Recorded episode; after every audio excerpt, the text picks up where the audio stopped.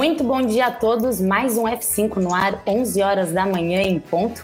Hoje com a presença da minha amiga e colega de trabalho, Júlia Rondinelli. Bem-vinda, Julinha. Bom dia, Samuca. Bom dia, bom dia, Paula. Bom dia, Julinha. Bem-vinda, Julinha. Bom dia, pessoal. Oi, gente. Bom dia. Muito prazer estar aqui. Adoro F5, sou fã de carteirinha, então estou muito feliz hoje.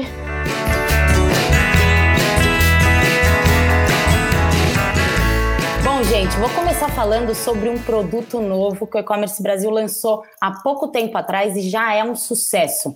O ECBR Elevator, que nada mais é do que um espaço gratuito dentro do Instagram do, E-Commerce Brasil, apresentando o seu negócio. Bom, vou explicar um pouco melhor. O Ale vai colocar nos comentários um link com um formulário que vocês devem preencher. Em um dos campos, vocês precisam anexar um vídeo de 15 segundos apresentando o seu produto. Com esse material em mãos, vocês, aliás, nós vamos mostrá-los no story e deixar fixo nos nossos destaques no nosso Insta. Então, gente, qualquer pessoa que entrar lá vai conhecer o seu negócio. Não deixe de participar. Bom, gente, e agora eu vou passar a bola para o Samuca falar um pouquinho do nosso próximo evento, que por sinal será uma estreia sobre o assunto de autos, né, Samuca?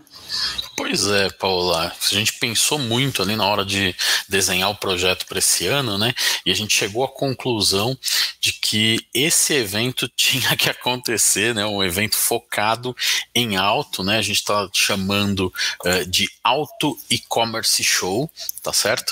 Uh, e vai ser um evento bem interessante, né? Não sei se todo mundo sabe, né? Mas hoje você consegue comprar um carro, seja ele usado, ou seja ele novo, você consegue comprar ele diretamente na internet sem ir na concessionária, né? E inclusive fazer o financiamento desse carro online, tá? Então nem todo mundo sabe disso e a gente vai trazer algumas novidades nesse sentido durante esse evento. O evento vai ser dia 13 de maio, tá? E as inscrições estão abertas, tá? Para dar um pouquinho do contexto do que, que é esse evento. São 40 palestras. Um dia de evento com 40 palestras. Então, se prepara porque vem muito conteúdo relevante aí sobre o assunto. Tá? A gente vai ter a Nina Dragoni, que é do Facebook, trazendo informações sobre essa categoria especificamente. Também o Paulo Henrique Leme, do Google, mesma coisa, trazendo informações especificamente sobre a categoria de auto do ponto de vista do Google. Mas a gente vai ter também os principais players desse mercado. Então vem o Oswaldo Keller, que vai da queda de Pascoal, para trazer essa visão do que é comprar peças e serviços no e-commerce. Olha que legal, não é comprar só produto, não, é comprar também os serviços diretamente no e-commerce. Tem o Moisés Sirvente, né, que é da Jocar, para a gente trazer ali uma ideia do que, que é um pequeno né, negócio lidando com o e-commerce de autopeças. Também o Marlon, o Marlon Castro, que é da Tanning Parts, né, que também outro pequeno trazendo uma perspectiva do que, que tem de legal, como é que vende uh, no próprio negócio, como é que você vende na sua própria loja, como é que você vende no marketplace. Então, bem legal esse conteúdo. A gente vai ter o Thiago Thiago Gurgel, que é da loja do mecânico, outro player bem interessante, que está focado no mecânico, não está focado no consumidor, no dono do carro, está focado no mecânico. Então, é, é uma perspectiva também bem interessante.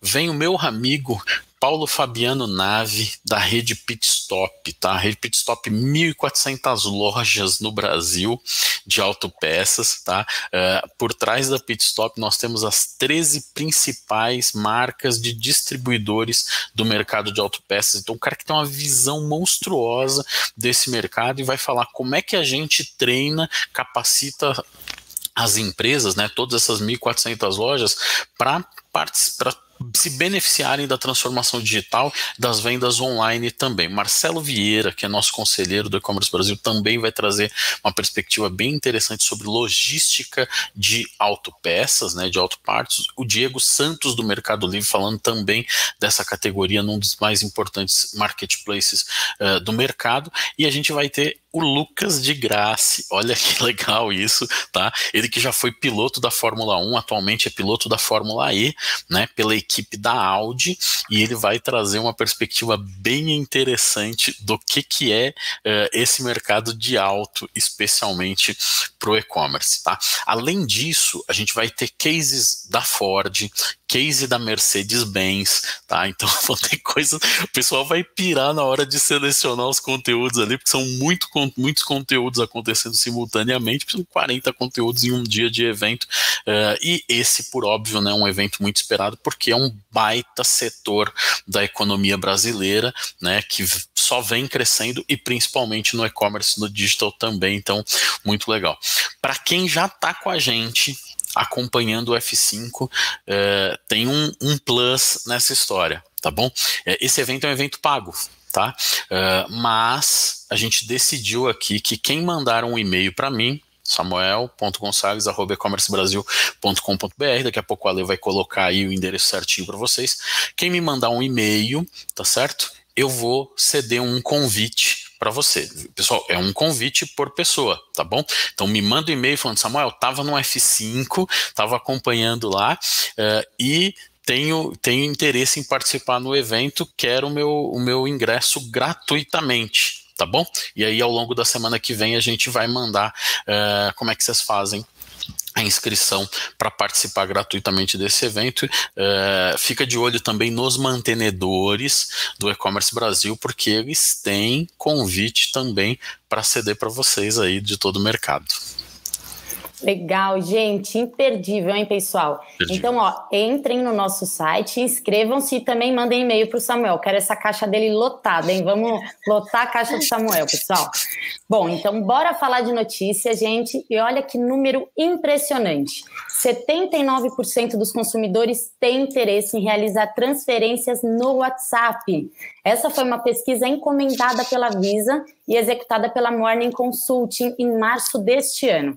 E olha que interessante, Julinha, 83% dessas pessoas têm mais de 65 anos e têm esse interesse por poder fazer transferências em dinheiro.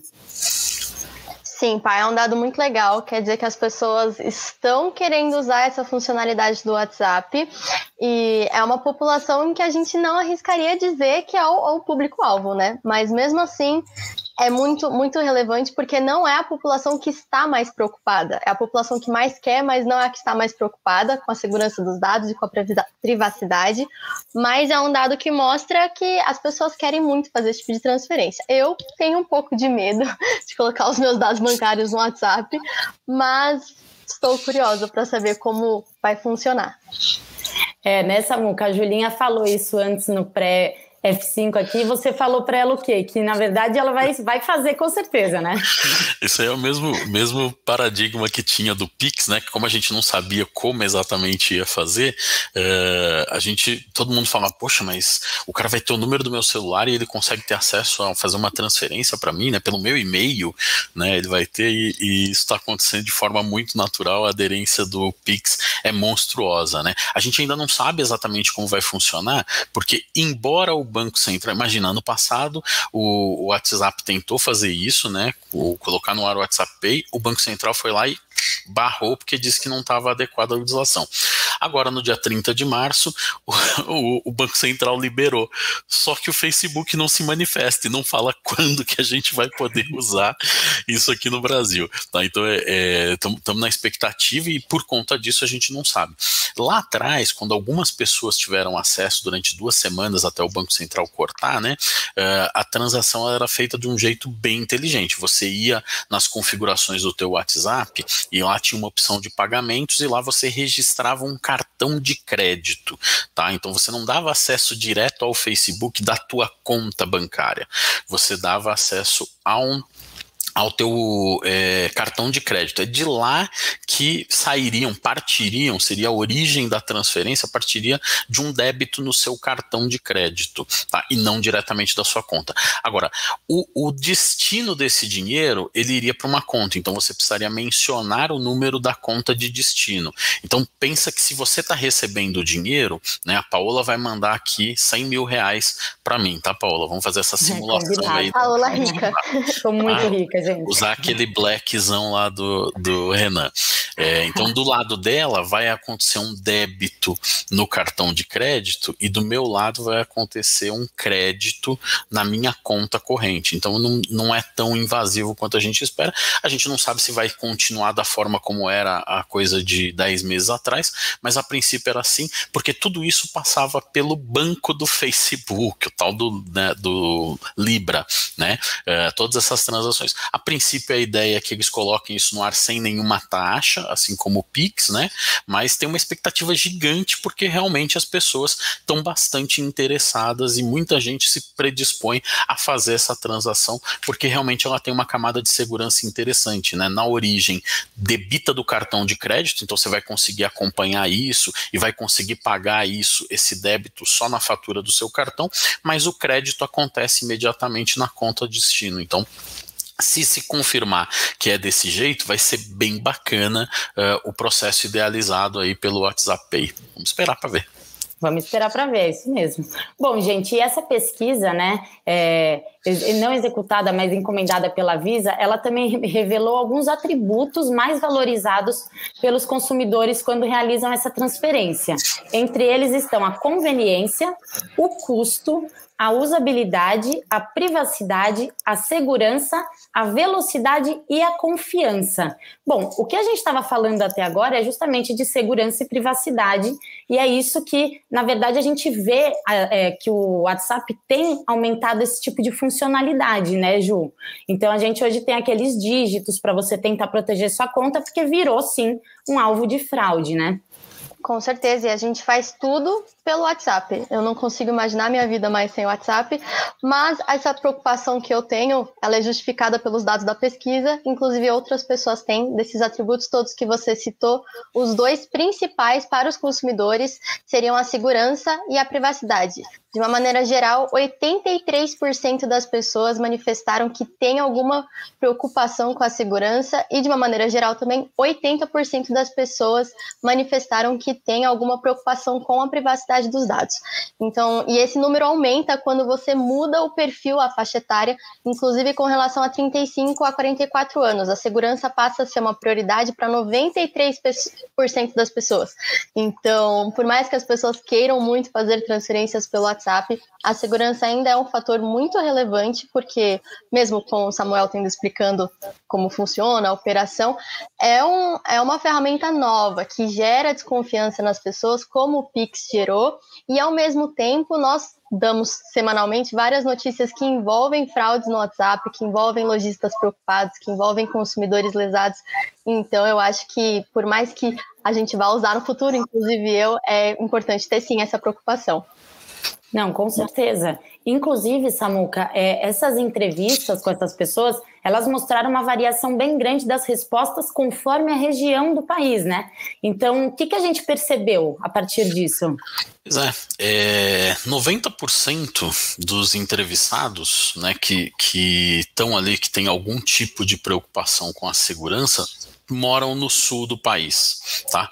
Uh, Centro-Oeste, a gente está falando de 88%, né? Na, no Nordeste, 85%, 79% estão no Sudeste e 78% uh, no Norte. Então, isso, isso dá um pouco da dimensão de como é que as pessoas estão olhando para esse aspecto de forma regional, uh, que, que essa consulta aí, uh, feita pela Morning Consult, eh, deixa claro que realmente tem uma mudança. O percentual ali, se você sair de 90 né, para 78, tem uma diferença pequena, só de 12 pontos percentuais, mas que mostra que realmente isso é relevante e precisa ser levado em consideração nas transações.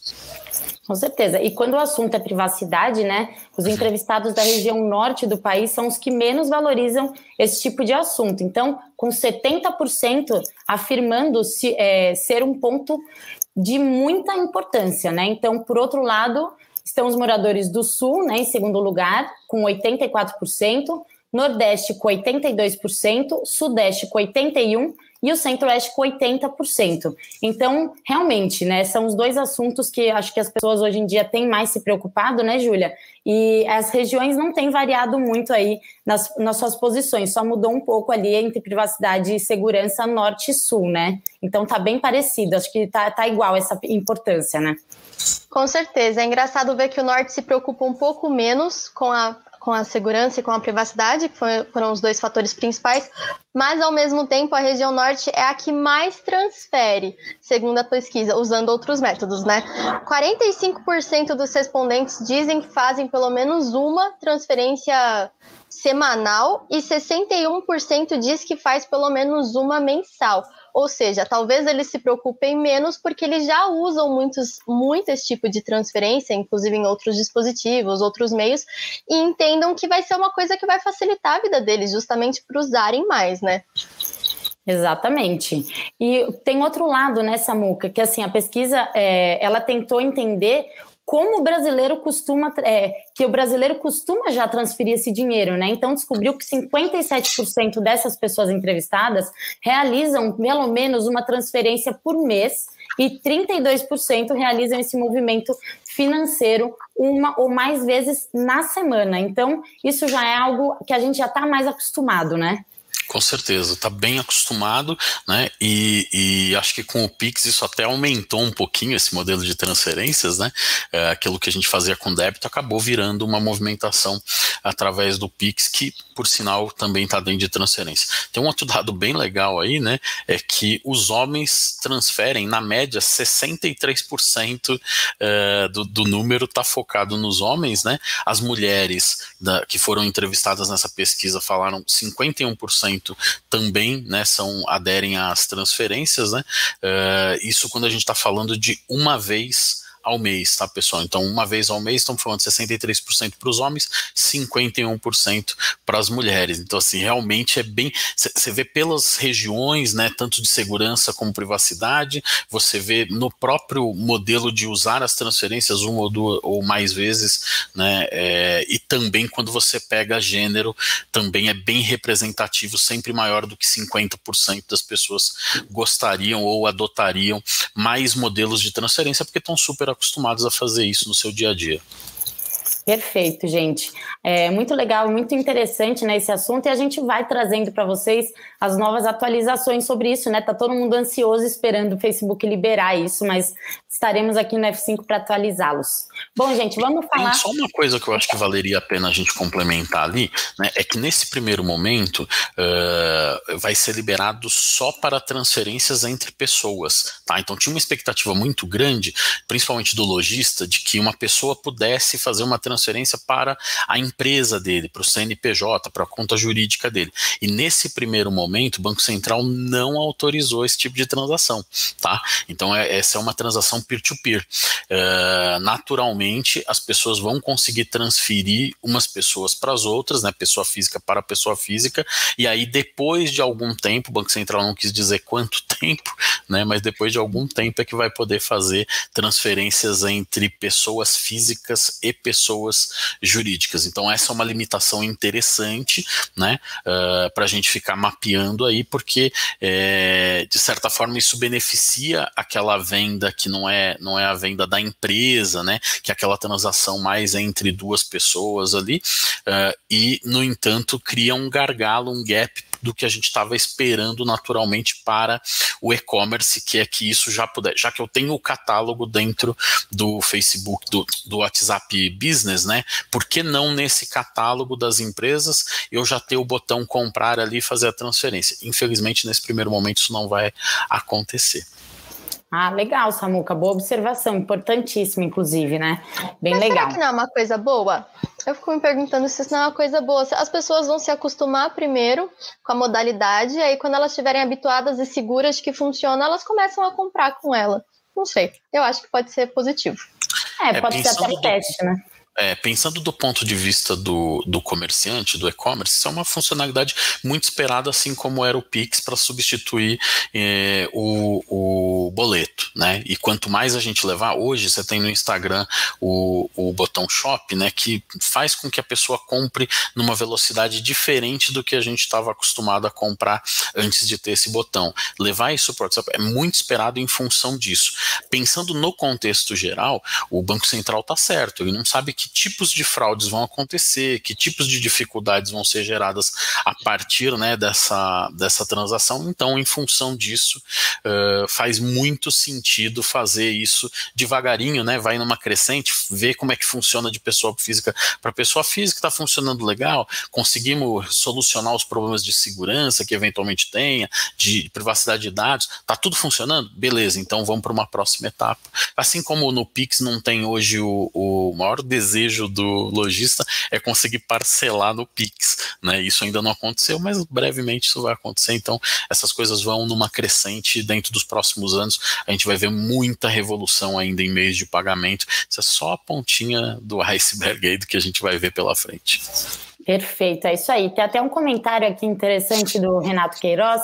As plataformas de delivery já estão fazendo praticamente tudo o que os bancos faziam e sem custo para os lojistas, restaurantes e comércio em geral. Os bancos tradicionais vão ter que se reinventar. Com certeza, assim como todos, todo mundo está tendo que se reinventar de alguma forma, os bancos não vão ficar para trás. É isso aí.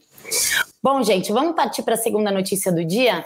Pinterest Opa, claro. De uma coisa. Sim. A gente precisa mandar um, um, um oi para a galera que está também no Instagram hoje. Olha, de é novo, verdade. voltamos aí, né? Estamos no Face, no YouTube, estamos no LinkedIn e também no Instagram. O pessoal do Instagram manda pergunta aí para a gente também, por favor. É isso aí, gente. Bem-vindos. Agora a gente sempre vai estar no Instagram para vocês, pessoal. Muito legal. Bom, vamos lá para a segunda notícia do dia, então. Pinterest e Shopify ampliam parceria para promover o comércio social no mundo. Bom, gente, a ideia é ajudar os comerciantes, né, de toda a disponibilidade, é, de toda é, para disponibilizar os seus produtos online com facilidade, já que a demanda do consumidor final aumentou tanto no último ano. Essa parceria se estende né, para 27 novos países, sendo que eles já fazem isso em diversos outros lugares, né, Samuca? Pois é. É. esse, esse negócio da gente conseguir juntar a rede social com o e-commerce tá ficando bonito de ver. Falei agora, né? Do Instagram, você tem o botão Shop Now, a gente falou ano passado do marketplace do Facebook, e agora a gente tem uma união de duas forças incríveis, né? O Pinterest, que tem uma comunidade maravilhosa, principalmente decoração, moda, né? Aqueles itens que tem que, que a pessoa gosta de muita diversidade e não tinha a possibilidade da compra. E agora ele se une com o Shopify, que é uma baita plataforma de e-commerce, inclusive esse ano é um dos mantenedores é, do nosso projeto, né? E aí, olha a quantidade de possibilidades que se abrem, né, para esse cara que antes ele só publicava alguma coisa no Pinterest e eventualmente ele tinha que colocar no texto lá a loja dele para a pessoa ir até a loja, né? E agora isso está integrado, isso faz parte do catálogo, né? Esse toda essa estratégia do Pinterest é um catálogo que reforça o, o, a velocidade e a consistência numa transação de e-commerce, que pode começar ali no Pinterest e por trás disso você tem tudo sendo orquestrado por uma plataforma de e-commerce onde você vai poder passar o seu cartão, fechar a sua venda e receber a mercadoria uh, na sua casa. Então é bem interessante porque cada vez mais a gente percebe que esse início de compra, né, que, que antes era era, ah, vou procurar no Google, aí eu ia no Google Imagens, via a, imagem, mas aí eu tinha que entrar na loja para fazer. O Google foi lá e fez o Google Shop, né? Uh, e aí você já tem o botão e você já consegue comprar por ali mesmo. Então, todas essas uh, mudanças que a gente vê acontecendo, elas têm muito a ver com o novo comportamento do consumidor, esse comportamento uh, que o consumidor quer mais velocidade na compra, um número de passos cada vez menor para comprar. E muitas vezes, eu já comentei isso aqui várias vezes, né? Muitas vezes, quando você percebe, você já passou o cartão, você fala, opa, já comprei. Essa estratégia ah. Pinterest mais Shopify vai bem nesse caminho. Muita gente vai estar tá olhando lá, poxa, que luminária bacana, não sei o que. Pumba, quando vê, ah, já comprei. Já comprei. Nossa, mas isso é muito comum mesmo, né, Ju? E Pinterest tem já uma pegada muito legal de você se inspirar, né? Então, no fim das contas, foi uma parceria muito inteligente da parte deles, né? Ampliar essa parceria, né, que já existia no caso. Com certeza, é uma parceria muito positiva e me lembra, inclusive, a matéria que fomos fazer no Pinterest em 2019. Sim. Foi uma das matérias mais legais que a gente foi, foi bater perna, adorei. E o que é mais engraçado, dessa, engraçado, olha, o que é mais interessante dessa matéria é que ela trouxe alguns dados muito relevantes para contextualizar. Entre eles é que o, o Shopify tem já hoje mais de 1,7 milhão de lojistas cadastrados. Ou seja, são muitas pessoas em diversas partes do mundo que vão se beneficiar dessa novidade do Pinterest, que inclui outras coisas que a gente pode comentar daqui a pouco. E o Pinterest tem mais de 450 milhões de consumidores, ou seja, de pessoas lá cadastradas no Pinterest que ficam salvando, como nós todos aqui, vários pins de ideias de cabelo, de roupa, de decoração o que é uma baita oportunidade. O Pinterest defende ainda que é uma oportunidade inclusive para os pequenos e para os médios lojistas, porque ele não faz distinção do tamanho da empresa na hora de anunciar, de, de compor aquele feed personalizado para o consumidor. Então, é uma parceria que, além de facilitar a vida do lojista que está na, no Shopify, ele, ele faz com que fique muito mais fácil, intuitivo e personalizável a experiência desse lojista colocar alguma coisa no catálogo. E pro consumidor, que é o objetivo no final das contas, fica uma experiência muito mais fluida, porque você acaba nem percebendo que você está fazendo uma compra, como o Samuel comentou, e muitas vezes para você aquilo é só lazer, você não está é, pensando, nossa, estou entrando no Pinterest para comprar uma camisa. Você está ali salvando ideias e, e fica surpreso e feliz ao descobrir que é uma possibilidade tão fácil e sem fricção de você encontrar o produto que quer. Nossa, perfeita colocação, Ju, é isso mesmo. E ó, a ideia deles é justamente essa, né? Então, eles estão lançando, o Pinterest, né? Estão lançando um suporte a vários feeds para os catálogos, um novo recurso, né? Pelo qual as empresas carregam facilmente seus produtos em vários feeds de produtos dentro de uma mesma conta do Pinterest Business. Então, é, é, justamente isso. Você não vai ficar soltão né, lá nessa muca. A pessoa não vai ter que te achar, ela vai entrar na sua página e vai encontrar tudo que você vende. Muito inteligente, per perfeito para quem gosta de comprar, né? Até, até para fazer uma comparação aí com o negócio que o pessoal está mais acostumado, que é o WhatsApp Business, né? O pessoal te manda ali uma propaganda e quando você vê um negócio legal, tem um ver mais, aí quando você vê mais, ele abre o catálogo daquele produto, de repente você clica em ver tudo, ele abre o catálogo inteiro. O princípio do Pinterest Business é exatamente o mesmo, né? De forma que às vezes você se interessa por uma publicação que você viu, e aí essa publicação te leva para o catálogo daquele produto, a página do produto e dessa página de produto ele te leva para a loja onde você consegue ver todos os produtos de uma determinada categoria. Então o, o, o arranjo desse negócio é muito legal e ele é muito intuitivo porque a gente já está acostumado a fazer isso né, no, no WhatsApp Business, uh, com a diferença que no WhatsApp Business você tem que chamar a pessoa para começar uma negociação, para fazer a compra para os próximos é, passos, né? Inclusive muita gente usa usando link de pagamento nessa hora, falando: você quer mesmo produto? Quero. Então deixa eu ver aqui quanto custa o frete para você. Vai custar tanto produto mais frete, ó, 100 reais do produto mais 10 da entrega, são 110. Posso te mandar o link de pagamento? Te mando o link. Nesse caso, em vez de te mandar um link, o que está suportando tudo isso é Shopify é a plataforma. Então aí vai ficar bem fácil bem intuitivo, né, aqueles passos naturais de você fechar uma compra, porque no final você está num e-commerce, você entrou pelo Pinterest, né, mas aquele catálogo te leva para dentro naturalmente, né, por conta dessa integração naturalmente te leva uh, pro, pro fechamento da venda. Então, bem legal, assim, gostei muito né, dessa percepção, de novo, de juntar né, o aspecto social, a rede social, com a possibilidade de uma compra uh, com menos fricção, como a, a Julinha acabou citando aí pra gente.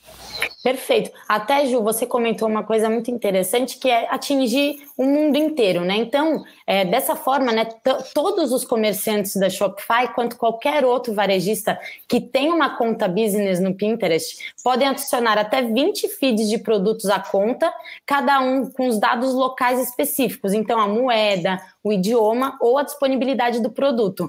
Então, é justamente é, você sair daquele quadrado, né, atingir um espaço global e ainda ter todo esse suporte, que é muito importante, né?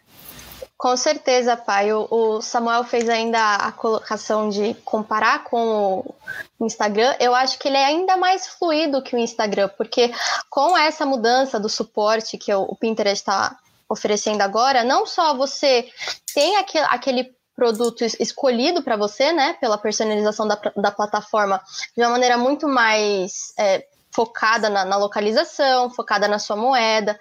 É, como aquilo é, é, Você não precisa ser bombardeado por uma propaganda. Você está navegando e durante a sua navegação você escolhe interagir com aquela propaganda sem que aquilo tenha uma cara de propaganda. Então isso faz com que as estratégias das pessoas que usam o Pinterest fiquem muito mais personalizadas e muito mais confortáveis para o consumidor. Eu, por exemplo, sou uma pessoa que não gosta de publicidade no Instagram e adoro publicidade no Pinterest. Então, acho que você acaba alcançando um, um leque de pessoas de uma maneira muito mais confortável, porque eu entro naquela rede social para procurar ideias. Então a ideia é muito conveniente no momento em que eu quero acessar ela. Perfeito. É isso mesmo, né, Samuca? E aqui tem um outro dado também que 97% das principais pesquisas do Pinterest, do Pinterest não estão relacionadas a uma marca e consistem em consultas de, dois, de duas a três palavras. E a maioria dos consumidores não costuma digitar o nome de uma marca em sua pesquisa. Então é bem isso que a gente estava falando até agora, né? A pessoa entra com uma outra intenção e sai de lá com uma sacolinha, né? Isso é muito legal, né? Porque ele, ele, isso já acontece bastante nos marketplaces também, né?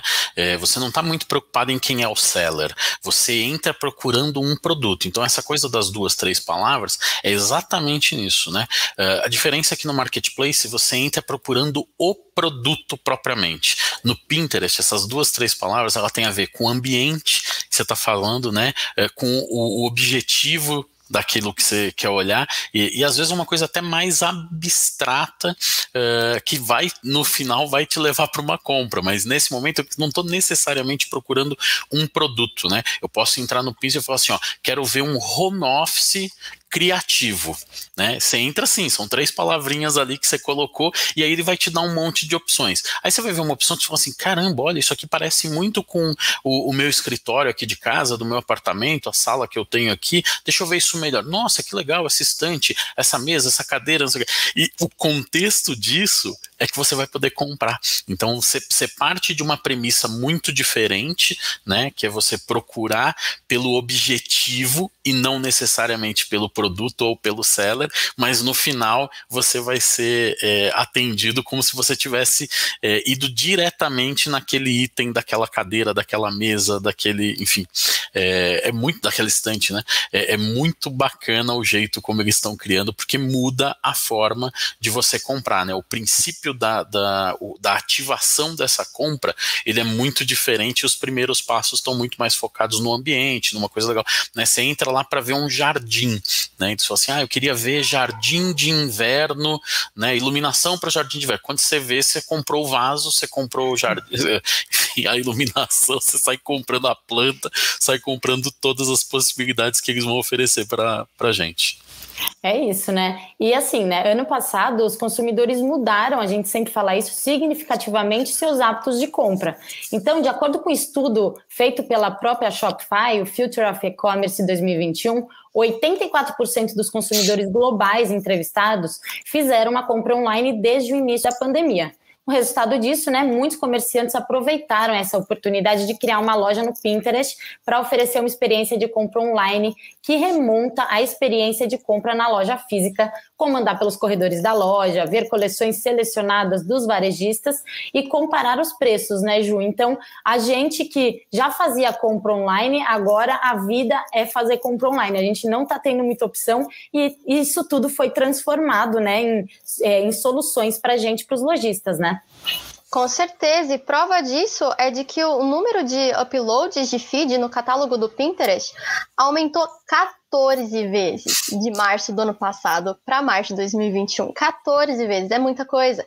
Mostra que os lojistas estão entendendo como esse feed funciona e que ele é um lugar inspirador. Como a gente comentou, ele, ele não faz distinção do tamanho da empresa. Então, é, é basicamente um, uma rede social de oportunidades para as pessoas anunciarem, porque você, você pode ser pego assim pela atenção do consumidor em qualquer momento. Pode ser numa pesquisa, numa, num pin que ele achou bonitinho, ah, vou tentar fazer igual na, na parede da minha casa, mas ali na imagem tem um abajur, que, nossa, é o abajur da minha marca. Pode ser que eu não compre ali na naquele momento. Pode ser que eu, eu simplesmente ache lindo, salve aquele pin sem comprar, mas eu vou lembrar de, de onde eu salvei. Eu vou lembrar que eu salvei de uma marca que me inspirou. Então, o Bill Watkins, que é o líder global, glo, nossa, o líder global de vendas da, de PMS no Pinterest, ele usou a palavra literalmente inspirador. Falou: Pinterest é um lugar inspirador para fazer compras e inspirador para as pequenas e médias empresas que querem anunciar lá, porque você torna-se conhecido de uma maneira que o, o, o, consumidor te vê como uma oportunidade também. Não é só uma via de, de uma mão só, né? É isso mesmo, com certeza, Ju. Falou tudo, falou muito bem. É... Bom, gente, só para finalizar, Samuca, eu achei muito interessante que os comerciantes né, da Spotify, é, da Spotify não, da Shopify, é, eles anunciaram, quem anunciar pela primeira vez no Pinterest, né, pelo aplicativo deles, eles vão ganhar um crédito de 100 dólares em anúncios. E esse valor vai ser automaticamente convertido para moeda local. Muito interessante, uma forma de você justamente democratizar isso, né? Falar, ó, vem, aproveite, né? É, toda vez que, que você tem alguém fortalecendo essas questões de anúncio, de ads, né, é meio que automático essas empresas darem um crédito inicial para as pessoas entenderem, ver como é que faz a campanha, né, e aí naturalmente ver daquele dinheirinho que eles usaram ali, desses 100 dólares que ele usou para fazer o anúncio, que resultado trouxe. Resultado é convincente? Beleza, eu já sei que eu posso colocar um pouquinho mais. Então tá bem alinhado com as estratégias de Google, de, de Facebook, né, é, Google Ads, Facebook Ads, porque de verdade isso vai fazer com uma galera experimente e perceba o retorno, entendeu? E esse retorno é o que faz esse pessoal ficar voltando e anunciando mais e aparecendo é, de uma forma diferente, né? Um ranqueamento melhor pelo fato de ter feito o anúncio. Então acho que tem possibilidades incríveis dessa junção, né? Aproveitar mandar um abraço para o Bruno Berezaga, que é um grande amigo nosso aí da Shopify aqui no Brasil, tá sempre com a gente nos eventos, é, é, participa aí de praticamente tudo que a gente faz, e que trouxe, é, ele ficou aí de madrugada lançando essa notícia para o mercado aí, porque realmente tem um impacto muito bacana, e como a Julinha falou, né, especialmente para os pequenos e médios, está bem legal. É, eu vi que a Maiane Lopes perguntou se já está funcionando, já, já está liberada a funcionalidade, o que você precisa fazer é é, Maiane, é, é, é, olhar ali no teu, se você tem uma loja Shopify, se você já é lojista com o Shopify, né, e você fazer a associação da sua conta, da conta da sua empresa do Pinterest com a sua loja Shopify. A funcionalidade já existe, o que você precisa fazer é ter essas duas tecnologias para poder sair usando, conectá-las e sair usando. Perfeito, gente. Vamos passar para a terceira notícia, então. Continuar falando de PMEs, né? As pequenas e médias empresas faturam 225% a mais no e-commerce no primeiro trimestre de 2021, segundo a Nuvem Shopping. Bom, depois desse ano de pandemia, né, que ainda vivemos, o e-commerce continua trazendo resultados positivos para a economia do país. Esse número é em comparação ao mesmo período do ano passado. Ju, é isso, né? Os pequenos agora, com essa porta que abriu há mais de um ano aí, estão tendo que aproveitar esse tanto de funcionalidade que, funcionalidades que estão disponibilizando para eles no mercado, né? E eles estão, né? Com certeza, pai. Eu, eu acho que quanto mais inspirada for a empresa, mais canais ela acha para vender online. Tem o e-commerce, tem o marketplace, tem as redes sociais, como a gente falou agora do Pinterest, e também tem aquela relação de proximidade, personalização mais fácil com o consumidor. Prova disso é de que esse aumento de 225% nesse, nesse primeiro trimestre resultou em 462 milhões em faturamento de reais em faturamento só nesse primeiro trimestre. Para efeito de comparação, nesse primeiro trimestre de 2020, 2020 foi só, entre aspas, 142 milhões, ou seja, mais do que dobrou de, de um ano para o outro a comparação. Elas acharam uma maneira de, de se inserir no e-commerce de uma maneira muito positiva, que beneficia não só elas, mas também o consumidor, né, que não está saindo de casa. Exatamente. Que não esteja saindo de casa. Não, é exatamente, é o que a gente espera, né? E Samuca, né, com essa nova onda, essa segunda onda da pandemia, as vendas pela internet elas continuam sendo a alternativa mais viável para muitos comerciantes que estão sustentando o varejo, né, há um ano, desde 2020, março. E o outro dado que comprova que isso é um crescimento de 244% no volume de pedidos registrados nesse período, que saltou de 620 mil no primeiro trimestre de 2020 para 2 milhões em 2021. E esse crescimento não deve parar, né? Meu Deus, é, é, impressionante. Cada vez que a gente pega números, né, e principalmente a Nuvem Shopping muito focada em pequenos e médios, né, então tem, tem uma base de mais de 80 mil varejistas a Nuvem Shop, tá? Então é, é um número realmente respeitar. Imagina, 80 mil lojas são suportadas né, por essa tecnologia da Nuvem Shop, então fica bem interessante da gente fazer essas comparações, né? Então, primeiro tri do ano passado, a gente tinha as pessoas e as empresas ali é, querendo aumentar a sua importância, sua relevância no e-commerce. Isso foi acelerado pela pandemia, agora, na comparação com esse tri, todos os números, tanto de faturamento quanto de número de pedidos são monstruosos, ali na casa dos 250% nas duas situações. Né? E isso deixa claro um movimento que aconteceu agora uh, em março, que a Nuvem Shopping recebeu um aporte de 500 milhões de reais, uhum. meio bi, tá? Foi um aportezinho aí de 500 milhões para conseguir acelerar ainda mais esse tipo de coisa. Então, acho que tem bastante coisa interessante para a gente ver para o pequeno e médio, né? A diversidade de produtos do pequeno e médio é muito legal. Então, outro dia eu me peguei fazendo uma coisa aqui no Shopee que eu achei bem interessante. Já venho comprando supermercado, itens de supermercado no Shopee há algum tempo, né? E aí é, eu, eu comecei a procurar um item um pouquinho diferente que nas lojas, nos supermercados tradicionais eu não acho, tá? Achava ali no, no no. Esqueci o nome daquela loja que tem ali na Lorena, é, Santa Luzia, né? Eram os itens que eu achava lá e de repente eu não consegui achar, e aí joguei despretensiosamente o produto dentro do Shopee e achei um vendedor do interior de São Paulo que só vende itens importados, itens super legais. Eu queria um suco de, de da Haitai, que é um suco de uva, que vem inclusive com pedacinhos de uva ali uhum. dentro, né? Um suco de uva verde, e que é um negócio que eu não consigo achar tão facilmente num supermercado tradicional, nem, nem online, nem do pão de açúcar ali no online eu não estava encontrando, e aí eu procurei no Shopee e achei um pequeno varejista, um, um, cara que só lida com produtos de grocery importados no interior de São Paulo. E ele tinha uma gama de produtos completamente diferentes. É, e aí eu já comecei a me empolgar, né? Você já começa a ver, pô, mas já tem isso também, caramba, mas tem isso aqui também, mas tem isso aqui também, né? E aí quando você vê, você, você, você tá comprando mais do que você queria. Eu só tava atrás daquele bendito, chama suco bombom, suco de uva verde bombom. Ah, sei. E, é japonês, e, não é? É japonês, é uma latinha pequenininha assim. Sim. Eu só queria aquilo.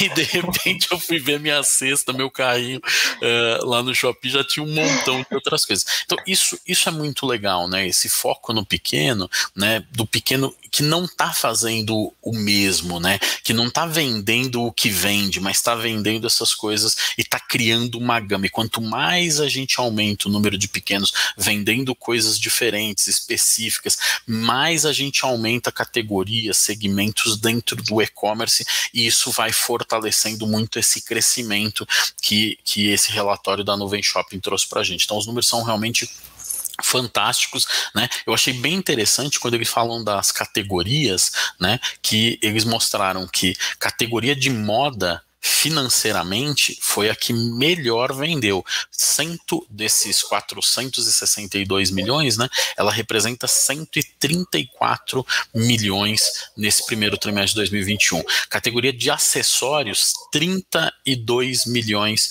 de reais. E saúde e beleza, 26 milhões. Se a gente juntar essas três categorias, nós estamos falando de 192 milhões de reais, né? Que quando eu confronto isso com os 400 162, que foi é, o número que eles mapearam aqui no primeiro trimestre, só três categorias representam 41% do total. Olha que incrível, né? Que a gente tem muita gente vendendo moda e acessórios e saúde e beleza, é, sendo empresas pequenas e médias usando a tecnologia da Nuvem Shop. Muito legal esse relatório. Muito legal, gente. Inclusive, vale a pena entrar depois lá no nosso portal e ler o relatório inteiro. A gente não consegue falar dele inteiro inteiro, mas foi praticamente tudo. Mas vale a pena entrar lá, que sempre dá para absorver mais alguma coisinha. Bom, Vamos para a quarta notícia do dia, muito interessante, né? Bom, pessoal, parece que aparentemente as aquisições da Local Web não devem parar tão cedo, viu? Nessa semana, a empresa de tecnologia anunciou a compra de 100% da Billing, empresa de ERP do modelo SaaS, que atende mais de milhares de clientes em todo o Brasil, né? Samuca, e aí, né? Parece que a Local Web não deve parar tão cedo mesmo, né?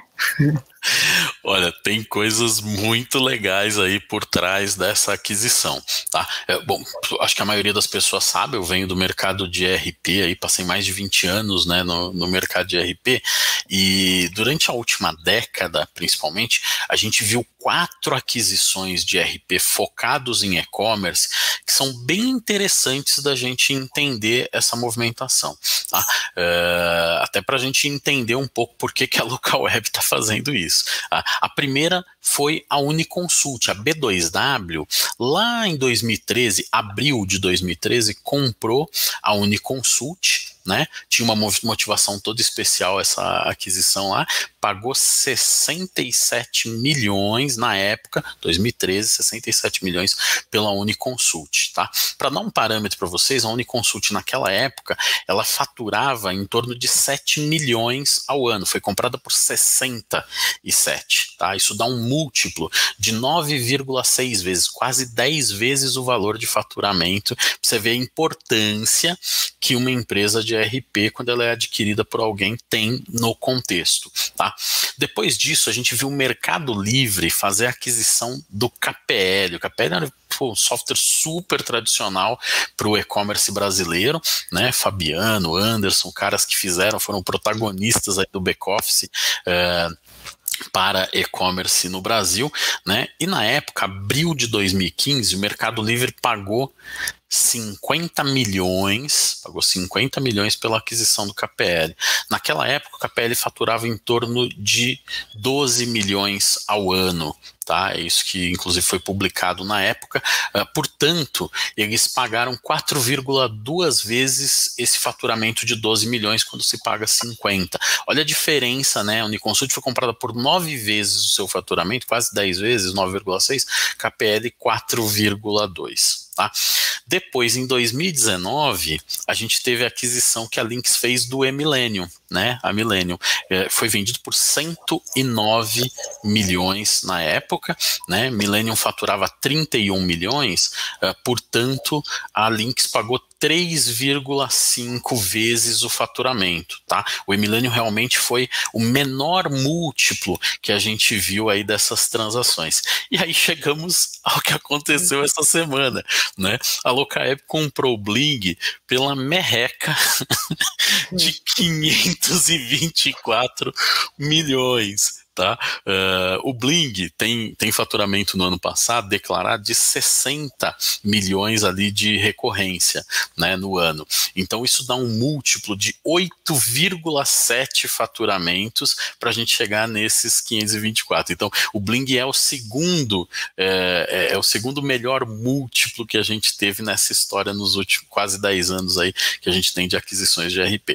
E aí um pouco da perspectiva por trás dessa aquisição pela local web, né? A local web comprou Vind, a, a Vind, aquela empresa de que processa assinaturas, recorrência, né? 180 milhões, comprou a Etos de marketing digital, 19 milhões, comprou a Ideres, também nosso mantenedor, hub de integração com marketplace por 18 milhões, comprou Melhor Envio, empresa de solução logística, também nosso mantenedor do projeto E-commerce Brasil, por 80 e 3 milhões, comprou Social Miner, um grande parceiro nosso de análise de jornada de consumidores por 22 milhões, comprou a Credisfera, uma fintech, tá, tá entendendo o, como o leque de coisas uhum. diferentes que eles vêm comprando?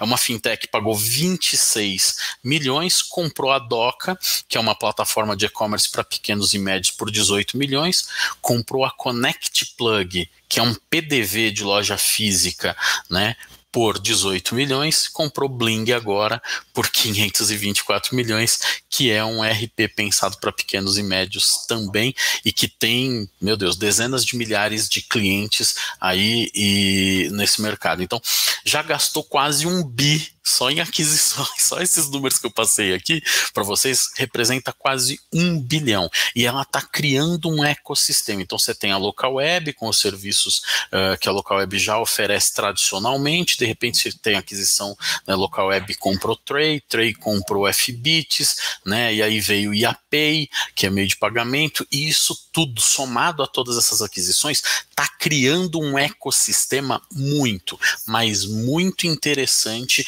em torno né, do negócio principal ali da local web e do e-commerce da Trey. Então isso é muito legal da gente acompanhar, porque não vai parar por aí tá bom? Com certeza tem novas aquisições que vêm uh, por aí. Temos que lembrar que um ano atrás, fevereiro de 2020, quando a local web fez o IPO, ela colocou no caixa um bilhão tá? Então naquele momento todo mundo falou, opa, fez um bom IPO, trouxe um bilhão, tá muito legal, né? Fevereiro, ali pouquinho antes da pandemia. Tá? Só que eles fizeram uma segunda rodada, um follow-on, agora em fevereiro de 2021, dois meses atrás.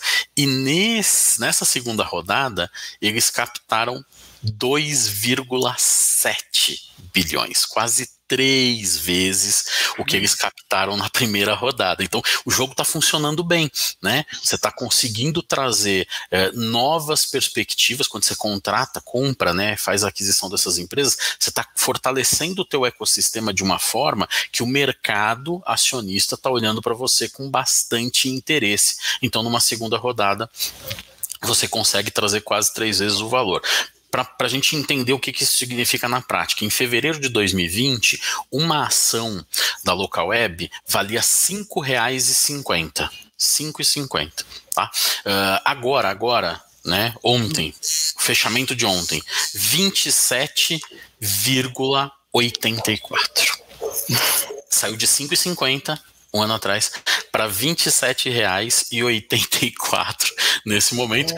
E em fevereiro, quando eles fizeram o follow-on, né, fizeram a segunda rodada de captação, eles bateram 34,99, tá? Então isso isso assim, gente, ó, se eu tô com 2,7 bilhões no caixa, eu consigo fazer muita coisa e a aquisição vai estar tá ali, né? O, o M&A vai estar tá com certeza aparecendo. Uh, e aí a gente já pode pensar algumas coisas e eu apostaria, pensando no ecossistema que está sendo construído, em algumas soluções que eu acho que são bem prováveis para a local web. Primeira, CRM. Tá? Então, as empresas de CRM aí, calculem seu valuation, porque pode ser que você seja a próxima aquisição. Tá? Saque e atendimento. Uma plataforma de saque e atendimento também é uma grande possibilidade. Aquelas empresas que estão processando vendas via WhatsApp, redes sociais, que tem toda a gestão desse negócio, também uma grande possibilidade. Empresa de treinamento, capacitação, escola de e-commerce, provavelmente entra no radar deles também. Super App, pode ser que a gente veja a aquisição aí de alguma plataforma de Super App e plataforma de venda de serviços também acho que é uma possibilidade. Então já estou dando meu chute aqui, uhum. né, do que, que eu acho que vai acontecer nos próximos dias, algumas das dos tipos de empresa que provavelmente eles vão trazer para ir reforçando esse ecossistema que está se montando. Eles já têm uma fortaleza bem grande com o IAPay e com o Credisfera, né? Uh, e também tem a, a, é uma outra empresa que eles compraram que agora me fugiu o nome, alguma coisa certo, uh, que, é, que veio junto com essa aquisição até. Pague da, certo. Obrigado, Pague Certo, Boa. que vem junto com essa aquisição da Bling, né, que é, é, uma empresa de Open Bank, é uma solução de Open Bank, então está bem fortalecido no aspecto financeiro, né, já tem ali melhor envio, fortalecendo a parte logística, pode ser que compre mais alguma de logística para consolidar, e tem coisas que, no meu ponto de vista, estão faltando, CRM, saque, venda via WhatsApp, capacitação, treinamento, super app, então acho que daqui a pouco a gente vai ver outras empresas, outras aquisições da Local Web aí, uh, acontecendo com certeza. Tá bem divertido aí acompanhar esse momento deles. Legal você dar esse panorama do que pode vir, Samuca, porque era justamente isso que eu ia te perguntar, falar, e aí, sobrou alguma coisa para eles investirem nesse leque aí, mas tem muita coisa ainda, né? E é, é igual a Magalu, piscou, comprou alguma coisa. A gente traz aqui no F5 para vocês as atualizações aí de compras local web, Magalu e toda essa galera que está investindo aí em fortalecer esse ecossistema. Muito legal. Acho que acho que o Samuca falou super bem esse assunto, né, Ju? Acho que a gente pode até passar para a próxima notícia, né? Acho que sim. Bom, legal. Vamos falar então de Correios. Bom, os Correios superou a marca de envios de encomendas em uma semana, graças ao e-commerce. Bom, gente, entre as semanas do dia 12 a 16 de abril, os Correios entregaram mais de 9,6 milhões de encomendas. Bateram até recorde, superando a Black Friday de 2020, né, Ju? Com certeza, pá, é um número muito interessante, porque além de passar Black Friday do ano passado, que foi um ano de, de compras online, não teve nenhuma data comemorativa antes disso. Então, se essas compras que, que foram feitas para serem entregues no, nos Correios durante essa semana de 12 a 16 não são de nenhuma data comemorativa, o que, que a gente pode esperar para as próximas datas comemorativas, não é mesmo? E esse, esse número também só foi possível porque os Correios têm investido muito e de maneira muito muito ágil em algumas otimizações para entrega. É, nos últimos tempos foram 40 mil trechos otimizados para melhorar o tempo de entrega no Brasil. Estamos falando de um país de, de dimensões continentais, então 40 mil é bastante coisa, e foram 4,4 mil no modelo D mais um, que é a entrega no, no, dia após a postagem, né? Então, são muitos trechos de uma transportadora que abrange o país inteiro que está entregando cada vez mais rápido e promovendo uma, uma experiência cada vez melhor, né? A gente não pode esquecer também que o, os Correios estão tentando se modernizar, inclusive estão com um piloto de entrega no mesmo dia, que, que foi anunciado no dia 12, justamente na semana em que eles se superaram é, muito, que é na cidade de São Paulo, para entregar no mesmo dia, como várias transportadoras privadas já fazem. É isso. Bom, gente, e a gente não pode esperar nada diferente, né, Samuca? É sábado, domingo, feriado, Natal, Ano Novo. Você está vendo um carrinho ali do Correios, está chegando encomenda, e é, é perceberam essa. É, é, esse aumento na demanda surpreendente, e isso é bom já se acostumando, né? Porque eu acho que as pessoas devem continuar e os Correios precisam já engatilhar justamente essas entregas rápidas, estão com esse piloto, a gente até falou semana passada, né? Um pouco atrasados, mas chegaram lá e a gente espera que isso seja logo expandido para o Brasil todo, né? É, acho que o mais incrível né, dessa matéria é que realmente a gente estava numa semana, né, 12 a 16 de abril, uma semana que não tinha um feriado, não era data sazonal, né, e esse número, esse marco para uma semana que seria uma semana entendida como uma semana normal, né, para o varejo, é, é incrível. Nós estamos falando de quase 10 milhões de encomendas por um transportador. Então dá um pouco das dimensões de como o e-commerce vai evoluir, gente. Assim, então quando a gente ficava falando aqui, eu e a Paola, a gente falou isso o, o ano todo, ano passado, né? Olha, isso não vai ter volta. Não é porque é pandemia que depois que der uma passadinha, não vai, entendeu? Os volumes eles vêm acumulando de um jeito e as pessoas perceberam que é mais cômodo, é mais prático, é muito mais usual fazer as compras no e-commerce. Isso está cada vez mais se provando legal. Então, se, embora o correio esteja um pouco atrasado com essa coisa, né, de é, someday deliver, one hour delivery, uh, mas eles estão correndo atrás e a força deles é muito legal. Até contei semana passada que eu no depósito meia São Jorge a gente fez uma transação lá que demorava dois dias e que com o motoboy a gente conseguia fazer isso em algumas horas, né? Mas agora o Correio já entendeu que pelo menos em um dia ele tem que, tem que fazer, e daqui a pouco eu acho que com evolução tecnológica, né, com todo esse papo que vem aí de privatização, que o governo está querendo acelerar isso, saiu inclusive uma nota essa semana falando da aceleração é, do processo de privatização, é, a gente vai ver mudanças significativas. Quem ganha com isso? O ecossistema inteirinho. Ganha o consumidor que recebe mais rápido num preço mais justo, ganha o varejista que aumenta o volume né, das suas vendas, ganha o transportador porque passa a participar mais ativamente da, de uma experiência boa para os consumidores. Então, acho que a gente está num momento assim muito legal é, de ver não, não só é, as empresas privadas, mas até uma estatal correndo atrás e acelerando seus processos e tirando um pouco daquela burocracia, né? Que, que eu fiquei acompanhando o pedido lá do São Jorge durante dois dias para sair da 25 de março e chegar na Vila Mariana. É muito burocrático aquele processo que o Correio fazer. Então, até nisso eles estão mudando, apesar de ser uma estatal, estão conseguindo romper um pouco das barreiras da burocracia para entregar cada vez melhor e num preço cada vez mais justo. A união dessas duas coisas é perfeita para a gente melhorar cada vez mais o e-commerce no Brasil. Não, e mesmo porque os Correios ainda são a, plata, é, a transportadora mais utilizada pelos varejistas brasileiros, né? Então é, é, muito necessário que realmente eles entrem nessa jogada e entraram muito legal acompanhar isso, pessoal. Bom, gente, mais algum comentário, Julinha? Posso, posso só voltar na coisa que eu falei aqui no começo do alto? Pode falar. é, olha só, pessoal, a gente comentou aqui no comecinho, né, do, do F5 dessa semana, que a gente vai ter um super evento dia 13 de maio, Auto E-Commerce Show, evento tá fantástico, depois acessa lá para vocês entenderem. E esse evento, ele é um evento pago. Então eu me comprometi aqui que todo mundo que me mandar um e-mail dizendo, olha, eu estive no F5, é, a gente vai te dar um convite gratuitamente tá bom? Então, eu já dei uma olhada na minha caixa de e-mail lá, tava meio tum tum tum tum tum, tá crescendo. Mas ó, de verdade, manda um e-mail, fala Samuel, vimos o F5 e eu queria um convite, a gente vai providenciar uma gratuidade sim para todos que mandarem e-mail pra gente, tá bom? Legal, grande oportunidade, pessoal. Não percam essa oportunidade. E foi muito, muito legal ter vocês todos por aqui, pessoal do YouTube, do LinkedIn, do Instagram.